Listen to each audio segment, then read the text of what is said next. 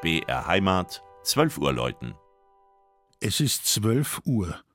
Das Mittagsläuten kommt heute von der katholischen Pfarrkirche St. Michael im oberpfälzischen Köfering.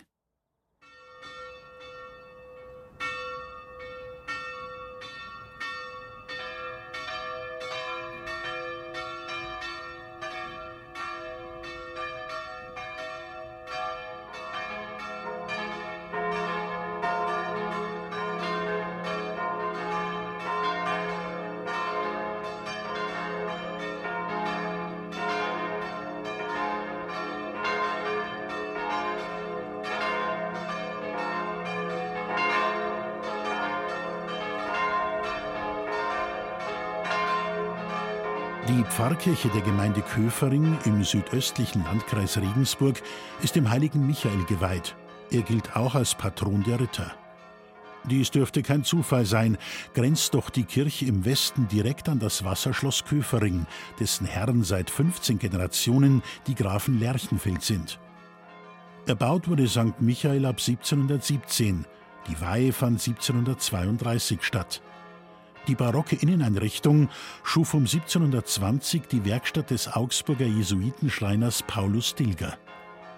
Über 150 Jahre später, 1885, war Barock nicht mehr angesagt. Der Hochaltar wurde entfernt und der Kirche St. Peter im nahen Niedertraubling überlassen.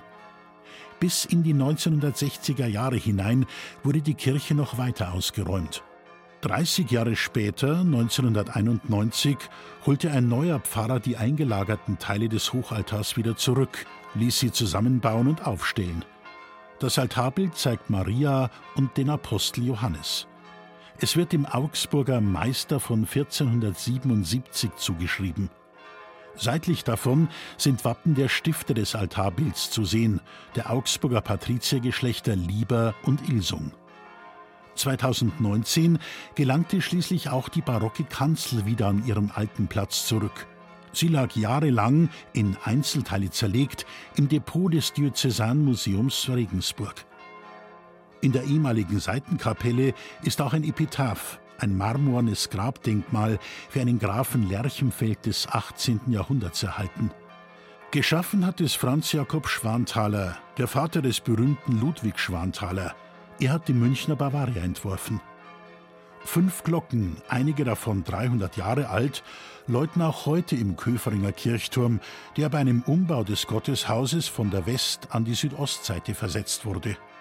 Ein Grund dafür soll gewesen sein, dass Buben die Glockenseile nicht mehr so leicht von außen erreichen und zur Unzeit die Glocken anschlagen konnten.